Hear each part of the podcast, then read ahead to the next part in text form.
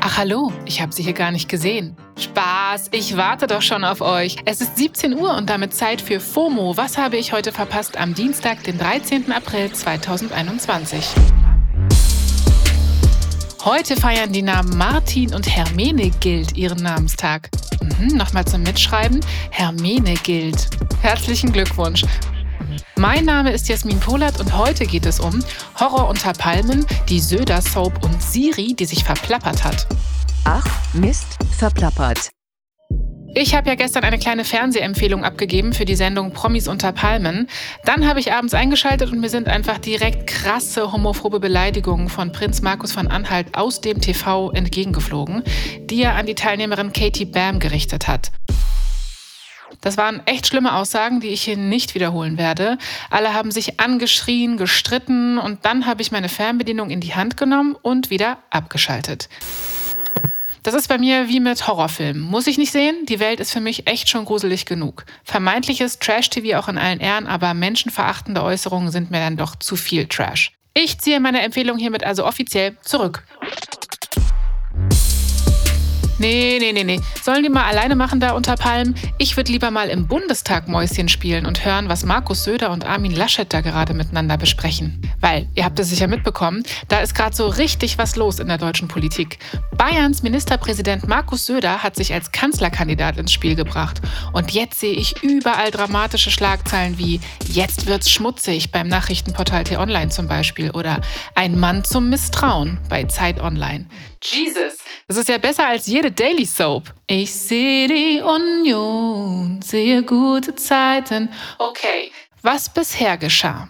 Es sind ja bald Bundestagswahlen und CDU-Chef Armin Laschet galt lange als klarer Kanzlerkandidat der CDU, nachdem er sich intern gegen Friedrich Merz und Norbert Röttgen durchgesetzt hat. Markus Söder hat auf Nachfragen bisher immer gesagt, sein Platz sei in Bayern, aber manchmal hat er mit der Frage um eine eventuelle Kanzlerkandidatur auch kokettiert, finde ich.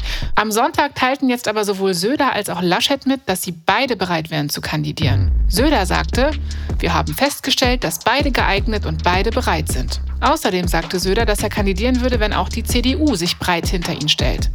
Aus der CSU hat er die Unterstützung erhalten, aber die CDU hat sich jetzt klar für Laschet ausgesprochen. Das CDU-Präsidium stellte sich nämlich gestern mit großer Mehrheit hinter ihren Bundesvorsitzenden. Oh, oh, oh, also das ist schon ein Hammer. Wird die Kanzlerfrage jetzt etwa zur Gretchenfrage? Wie wird es weitergehen im Bundestag? Wie wird Markus Söder reagieren?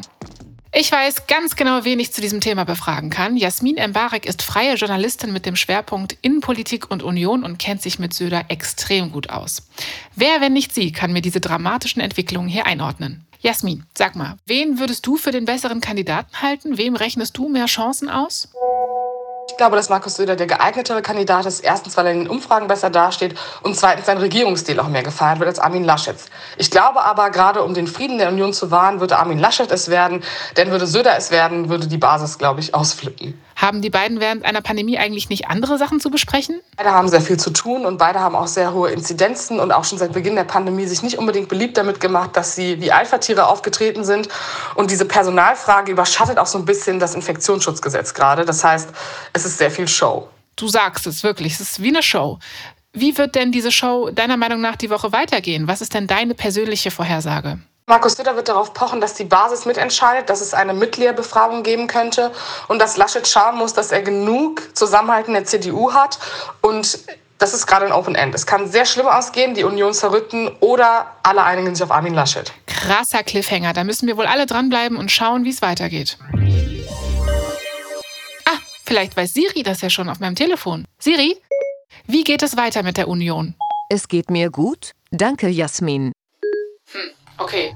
Falls ihr euch darüber wundert, dass ich die Sprachsoftware Siri sowas frage, kann ja sein, dass sie mehr weiß. Siri hat sich heute nämlich schon mal verplappert. Bei Apple gab es möglicherweise eine kleine Datenpanne, ob gewollt oder nicht, denn bei einigen Geräten hat Siri einen Termin ausgespuckt, der bislang noch nirgendwo bekannt war.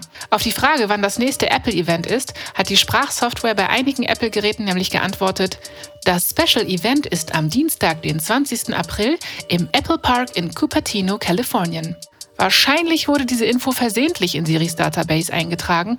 Möglicherweise waren aber auch nur ein paar Apple-Geräte in den USA betroffen. Aber einige Apple Ultras sind sich jetzt sicher, es könnte sich bei dem Event um die Vorstellung des neuen iPad Pro handeln. Siri, sag mal ganz schnell, wann beginnt eigentlich Ramadan? Scherz, das weiß ich natürlich. Heute. Das weiß auch unsere Bundeskanzlerin. Die hat gestern eine schöne, stilechte Instagram-Kachel gepostet mit Datteln und lieben Wünschen zum Beginn des Fastenmonats. Danke, Merkel. Nee, also wirklich, danke. Ramadan Karim an alle, die feiern, auch von mir übrigens. So kann's doch klappen. Das war der Dienstag mit FOMO. Wir hören uns morgen wieder hier auf Spotify. FOMO ist eine Produktion von Spotify Studios in Zusammenarbeit mit ACB Stories.